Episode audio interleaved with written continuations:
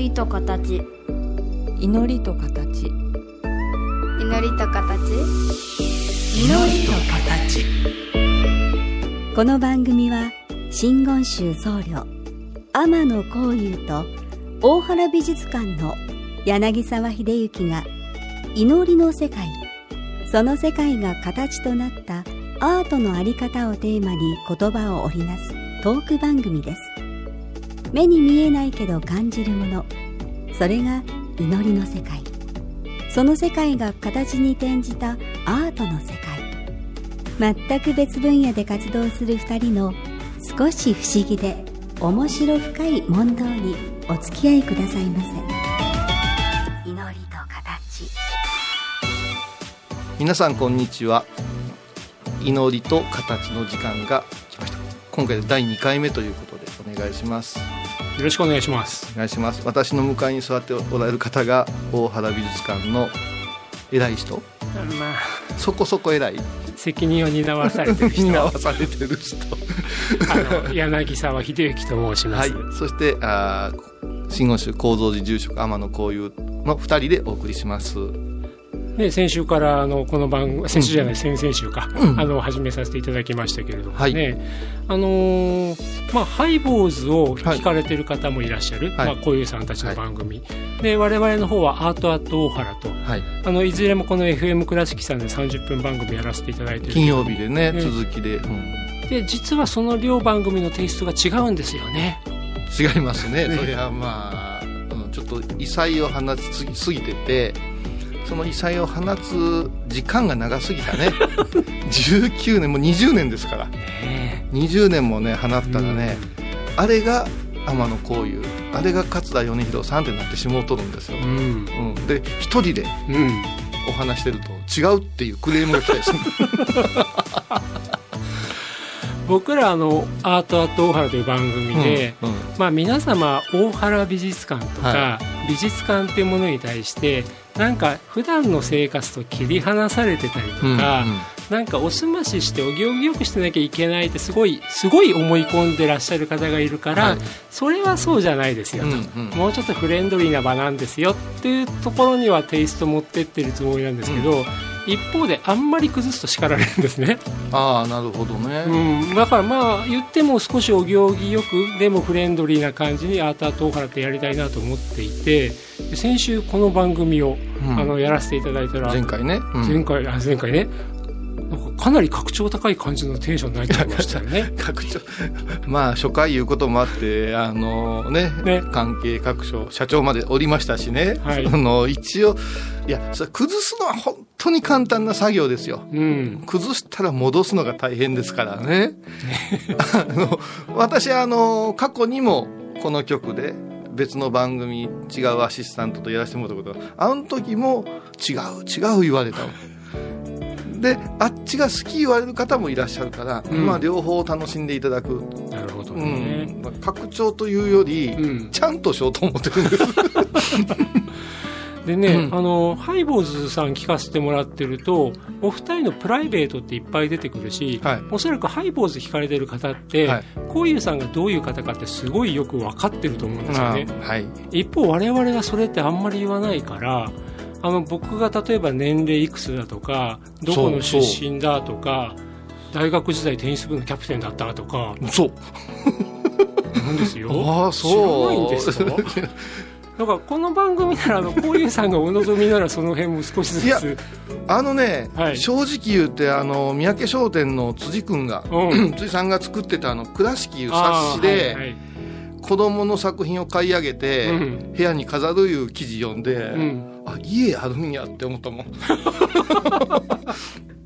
それなんでスナフキンみたいな感いじやいやスナフキンというよりなんかすっごい、ま、マンションかなんかの無機質なところにいそうな感じがして。あてー。ね黒黒いガラスあのなんかあれがあってさ帰ってきたら。なんか世間でなんかそういうなんか学芸員っていうだけでそういうイメージで見られちゃうんですよね。ピスタチオとブランデーですよ。何ないねそれが日本酒がお好きで、うん。それからい一軒家というか、うん。そういう田舎のね生活っていうことにもすごくお詳しいしっていうことが、うん。あの一冊で一瞬ちょっとだけ見えたんやけど。でも今ね名前出されはい。た辻さん、はい。辻さんって年齢いくつでしたっけ？私と同い年か1個上じゃなかったかな。こういうさんおいくつですか、私今52です。うん、生年月日は年齢で言うと？年齢じゃ生年月日西暦で言うと？1968年昭和43年の6月ですからね僕年上に見えます年下に見えます。全然年上でしょ。僕からすると、もうお寺さんの方、はい。お坊さんの方っていうのはもう本当にありがたいと手を合わせるから、はい。どう見ても貫禄的にはこういうさんの方が上と僕は思ってるんですけど年齢でいくと僕の方がちょっとだけ上なんですね。そうですね。僕がね67年の1月ですから。もうこれでもずっと聞いてらっしゃるうん。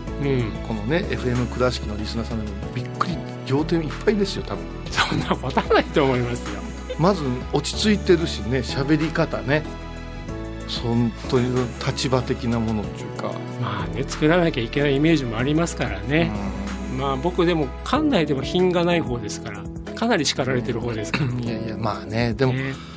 まあ、そんな2人がね、はい。あのいろいろやっていこうかなっていうことでうん。あの逆に皆さん混乱させてしもうてるかも分かりませんけど、あの実を言うと今回始めることで一番決心したことっていうのが60過ぎたらやれんなって思ったの。もこういう話ね、うはい。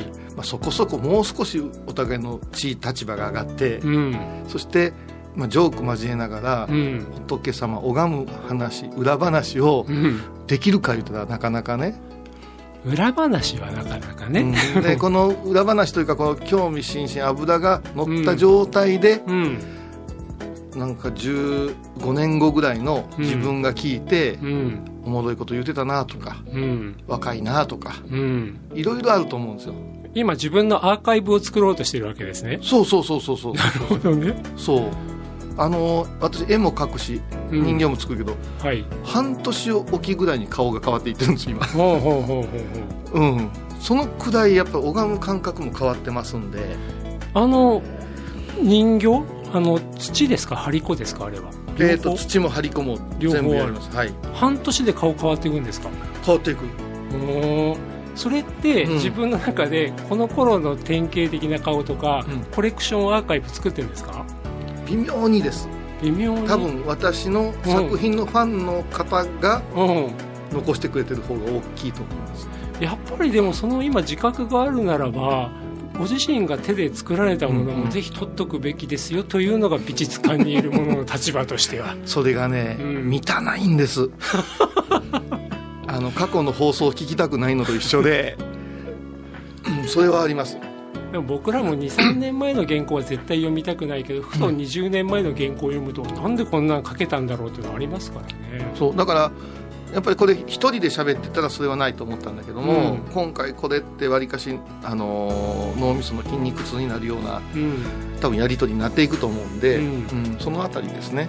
楽しみなのが、ねうん。あの先週のお話をさせていただいて、うん。もう聞きたいことうずうずうずうずあるんですけれども、はい。そういうことを聞き始めてもいいですか？どうぞどうぞ。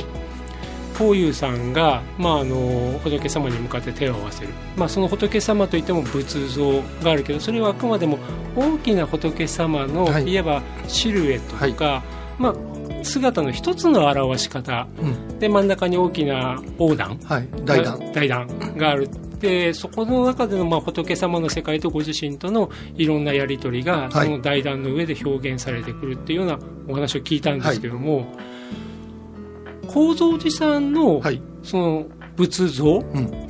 一番目の前にいらっしゃるのはあれは不動明王様。あの方は不動明王様ですね。不動明王様、はい。で、はい。あの奥とか脇とか、はい。い、くつかの仏様いらっしゃるけれども、構造寺さんどういうこれはねあの真言宗の古いお寺に限るんですけど、うん、三号ってあるんですよ。三号どんな構造寺っていうがこれ地号。寺の号。はいはいはい。それからその上陰号って何々陰。はいはいはい。でその上に、えー、と何々山ってあるんですよ。はいはいはい。これ山山がうん。この間お話ししました趣味趣味線趣味山なんですね、うんうん。だからお釈迦様や仏様お説法された場所ですからお寺どんなに平地にあってもうん。山なんですよ、なるほど。この山のとこに大体タイトルが含まれてるんですよ。うん。でうちは硫黄山。ですよね、はい、だからい医薬の王様、うん、薬師の如来を飾ってるよ祀ってるよっていう。薬師如来様、はい。でもちろんそれは、うん、構造寺さんがある場所はい。のことにも関わるんでしょうけども、やはり高橋川の水害があって、もう目に見える現実の問題として薬師様お薬師様、薬師如来様におすがりしたいしっていうのもそういうことも関わっての薬師さんなんですか？そうですね。あの亡くなった方というよりは現世利益、うん。生きてる時にで、はい。生きてる時の今あの当時400年前の倉敷を見た時に、うん。水害むちゃくちゃあるなと、うん。うんその水害の後に起こりうる疫病大変やなと、はい。でもちろん医学も頑張ったと思うけども、うん。そこに祈りの場を設けよういうことでうん。硫黄山って持明院って書くんですよ。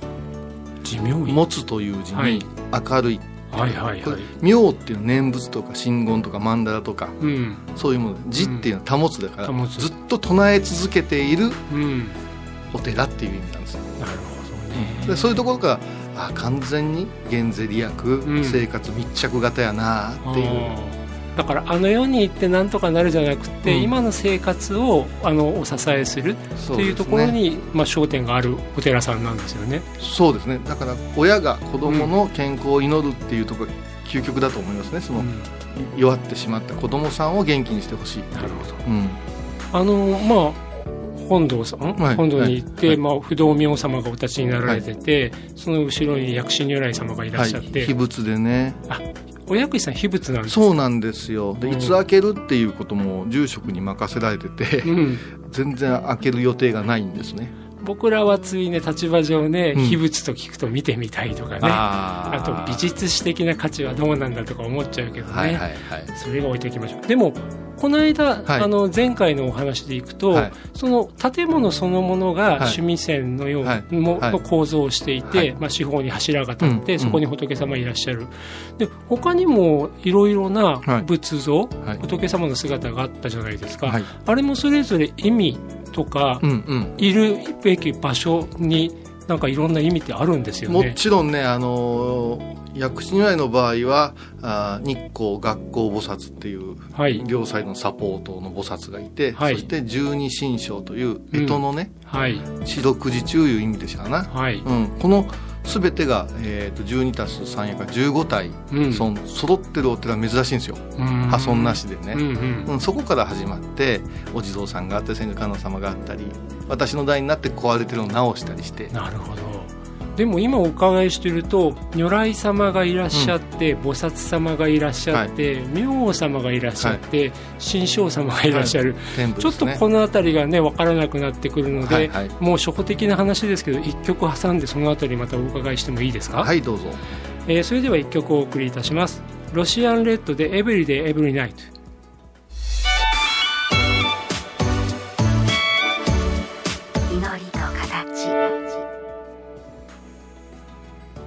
あの一つのねお堂建物の中にもいろんな仏様いらっしゃるけども、はいはい。こういう話伺っていいのかな？あの、うん。それぞれがうん。ものとしてできた時代って違うんでしょう、このそうですね。江戸時代のものもあれば、うん江戸時代の最初もあれば、うん。後半もあるし、はい。だからよく曼荼羅なんてお伺いして、はい。ここにこういう仏様こういう仏様ってあるけども、あの構造寺さんとするとこれがいたんだからこの仏様作り変えようとかだけじゃなくて、うんうん。どっかからやってこられたりとか、うん。いなくなっちゃったりする仏様仏像っていうのもあるんですか？ありますね。あの、うん。まあ、いなくなる今にはありませんけど、はい。昔はお寺がたくさんあって、うん。そのお寺が廃自由でなくなった時にはい。引き取ったり、はい、また地主さんなんか大きなねうん。あ、のお寺顔負けの、あま主まあ、武将さんもそうですけど、はいはいはい。自分の念持仏というのを持ってらっしゃったから、うん、そういうものをうん、こう、持って行き場に困った時うに、ん、お寺へお願い寄進されるっていう。長い歴史があればね、うん。ある時期はもう熱心にどなたか拝んでくださった仏像もあるけども、まあ、その拝む方がいなくなった、うん。でもねもうその大事な仏様をお引き取りになられると、ということもあるんですそうですね。それから私の代になってお迎えした方もいらっしゃるね。あお迎えしたっていうのは新たに作った、そうですね。うん。この、あの、えー弁天様いらっしゃったと思いますけど、はいはい。あれは私が作ったんです。じご自身に。あのまあえあじゃなくて。あのいやもちろん物資さん頼んだんですけどね。あのー井戸をお寺がもう一遍抜き直そう言ってね、うん。井戸を一遍埋め戻してたんですけど、はい。どうしても井戸が欲しいと。そしたらお水、あ弁天さんってあの水の流れの神様なんですよ。で清き流れをいただこう言って、うん。でずっとこう拝んでた時にうん。白い弁天さんいらっしゃったらええなあ思ってね。うん。それで作ろうと思って。僕ら弁天さんというと関東のものだから、はい。江ノ島の弁天さんがいて、ちょっと艶っぽくてっていうイメージですけど。ラベンテンさんですよね。はい、まあお水を司るというか、はい。でもそういう新しい、まあ、弁天様のお像を作るときには、はいはいもう物資の方に頼むわけですよね。そう。これあのー興味津々だと思いますけど、うん。普通和尚さんはうん。任せっきりなんですよ。は大体任せっきりなんですね、うん物資さんの方が知識は上ですから、で私はもう自分が拝んでて見えた人を作ってほしかったから、うん。ものすごい注文したんですね 注文するときに例えば自分の作ってる張り子の人形とかで、はいはい。こんな感じとかマケット出したりはしないでしょ？じゃなしにあのラフで図面上がった時に、うん。手直しパンパンしました。ねこれ違うこれ違う。でお言葉やけど、うん。あの木赤色ですよ弁天様は。いやうち白なんですみたいなやり方を僕らでいうとアトリビューションとか言い方して、はいはい。こういうものを身につけてたり、こういう持ち物があったり、こういう色だったらこの仏様っていうふうに決めてるけど、その多少の解釈の幅はありなんですか？ありというか、うん。もう儀器というものがやっぱあるんで、うん。赤に限ったことはないっていうことは調べてましたし、うん。それから立っておられるんやけども、うん。八匹だったんですね手が。うん。あのは八本。八本手がある、うん、ただまた武士さんが、うん。八匹になりますと座像ですというわけですよ。あいやいや立ってんねんっちゅうて。そうしたら、うん。あ後で聞いたんやけど、うん。なぜハッピーの弁天を座らせるのが定番か言うたら、バランス取りにくいってですよね。いうところだったらしくうんて、うん。それを工夫してもらって立たしてもらったんですね。だからこういうさんからすると何も自分がイメージをできたものを無理やり作らせようとするわけではなくて、はい。弁天様ならこういう形だとか、こういう色だとかちゃんとお調べになった、はい。その中でご自身がまあ監督した感じ得たイメージをそうです。観音言うてねうん。生意気ですけども拝んでる時に、うん。パーッとこう井戸からお水が吹き上がってきて、うん。そのお水がうん。上から下へ流れて、うん。寺が清まってるようなうん。イメージがあったんですね、なるほど。だこの立ち上がってくださってうん。功徳が欲しいっていうところが先に来たんでしょうな、なるほどでも、まあ、作る側の物資さんからすると、はい。手がいっぱいあってハッピーだとトップヘビーになっちゃうから、はい。基本それは座るもんですと、うん。でもそれはその形としてはい。このように生み出すための方方便というかもう理屈であって。だからそこはね絵描けますからうん。ね？あの着物の袖をこう横に広げたら安定するじゃないですかとかいうなるほど多分もう二度と嫌やと思った。ものすごいオーダーメイドなんですね。そうですね。なるほどね、はい。あのーちょっと本当基礎的なことで、はい。私もなんとなくは分かってるんですけども、先ほどもおっしゃったように薬師如来様がいらっしゃって、まあ、菩薩完全菩薩様がいらっしゃって、天部があって、まあ、あと明王様、これって役割とか立ち位置違うんですよね？もう全然違うんですよ。全然違うんですね。んですよ、はい。もう如来っていうのはドカーンですから。ドカンと中心？だって来るが如くですからねああなるほど、来てくださんの？うん。おるんもうすでに言うたら実はでっかすぎてうん。ど真ん中にうん、私たちは如来様の中におるからうん、この国が見えない状況ですね。でも如来様といっても薬師如来様もいらっしゃるし、うん。大日如来様もいらっしゃるし他にもいろんな如来はい。いらっしゃいますよね、はい。その関係性ってなんか違うんですか？もともとは、えー、と大日如来様が中心で、うん。その専門特化したお姿に変わられてるってことでしょうね。あじゃあもう大日如来様が、うん。もう疫病退散とか、体を治すよとなると薬師如来様っていう形で現れてくる。だから母ちゃんが手当てしてくれる時のうん。おお母ちゃんの姿と、うん。料理してる姿と、うん。学校の先生にクレーム言ってる姿と いろいろ違う違うのと一緒やから。なるほどななんかるほど結局はどこがんでも通じるんですけど人間って弱くって、うん。専門店に弱いんですよね。なるほどね。はい、だから安心するぜっていうのがあってうん。それでもでっかすぎて分かれへんわ言うた時に菩薩といううん、もう風となり花となりっていう言葉ですよね、観世音ですよね。感じる？漢自在菩薩だから、はいはいはい。漢自在。はいはいはい。だから実を言うとこのマイクが今あなたに対して菩薩様ですよっていうような具合に変化変化でうん。そばに寄ってくれる、うん。だから街通りすぎりのに怒ってきたおっさんもひょっとしたら今私を戒めてくれたんかなみたいな実動体ですね、なるほどね、はいはいでもそれは何か、うん、自分にとって、はい。宝くじ当たりますようにとか、うん。病気治りますようにとか、うん。受験受かりますようにっていう自分の欲を満たしてくれるというよりも、うん。まさに今自分がなんか気づくきっかけをいただけるような役割も持たれてるそうんですか？ら如来菩薩明王天っていう順番ですけど、はい。スパンが変わってきますねなるほど、うんその辺ちょっと教えていただけます？いや宝くじが当たりますように言うのは不謹慎ではないんですよ。あ当たった後こうしたいなーってうんうん。100年後の日本のために使いてえぞみたいなのが如来さんの位置ですわねああなるほど。こう考えていて天っていうのはもう当ててってとにかく欲しいんですみたいな、うん。あの刀で言うたらあの長短の使い分けなんですよ、なるほど、人間はうん。その単の方が好きなんですよ。うん担当の方が使いやすくって、うん。そうしたらやっぱ怪我するんですよ。うん。私のため私のため言って、うん。そこに出てくるのが明王です。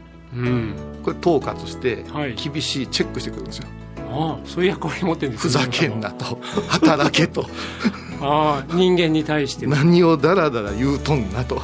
懸命に刹那を生きよってドーンと出てくるから、うん。これ4つがええバランスで私たちに語りかけてくれてるところはあります。なるほど、はい。となると、うん。うんものとして、はい。形あるものとしてお堂の中には、うん。まあ、仏像としていらっしゃるけれども、はい。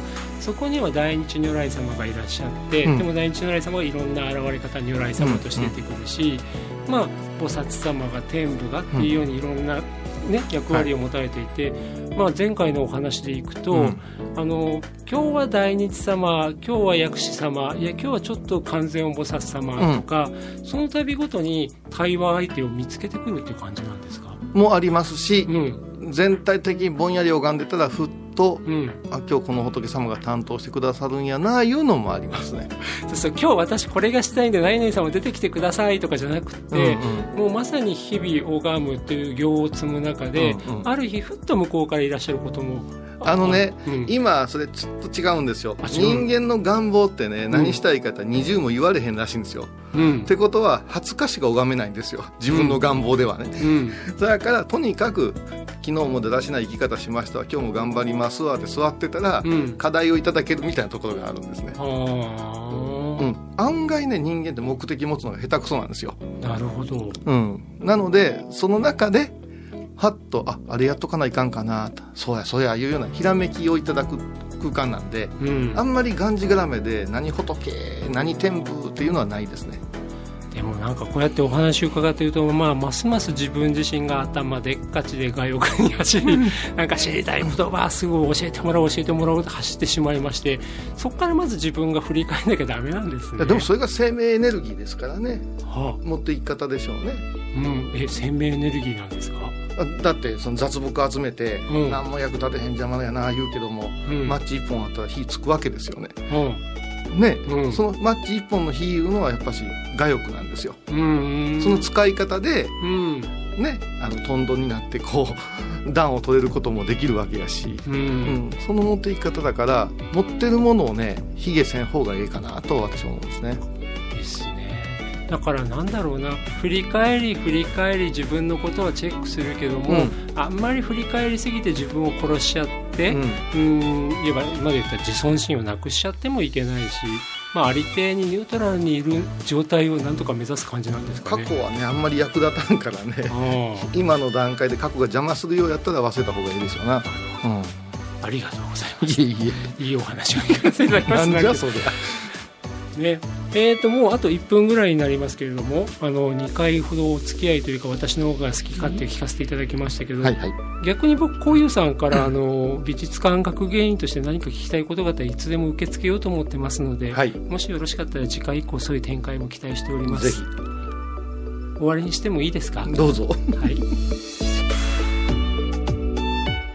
今回のお話いかがでしたか？祈りと形は毎月第1第3木曜日のこの時間にお送りします。次回もお楽しみに。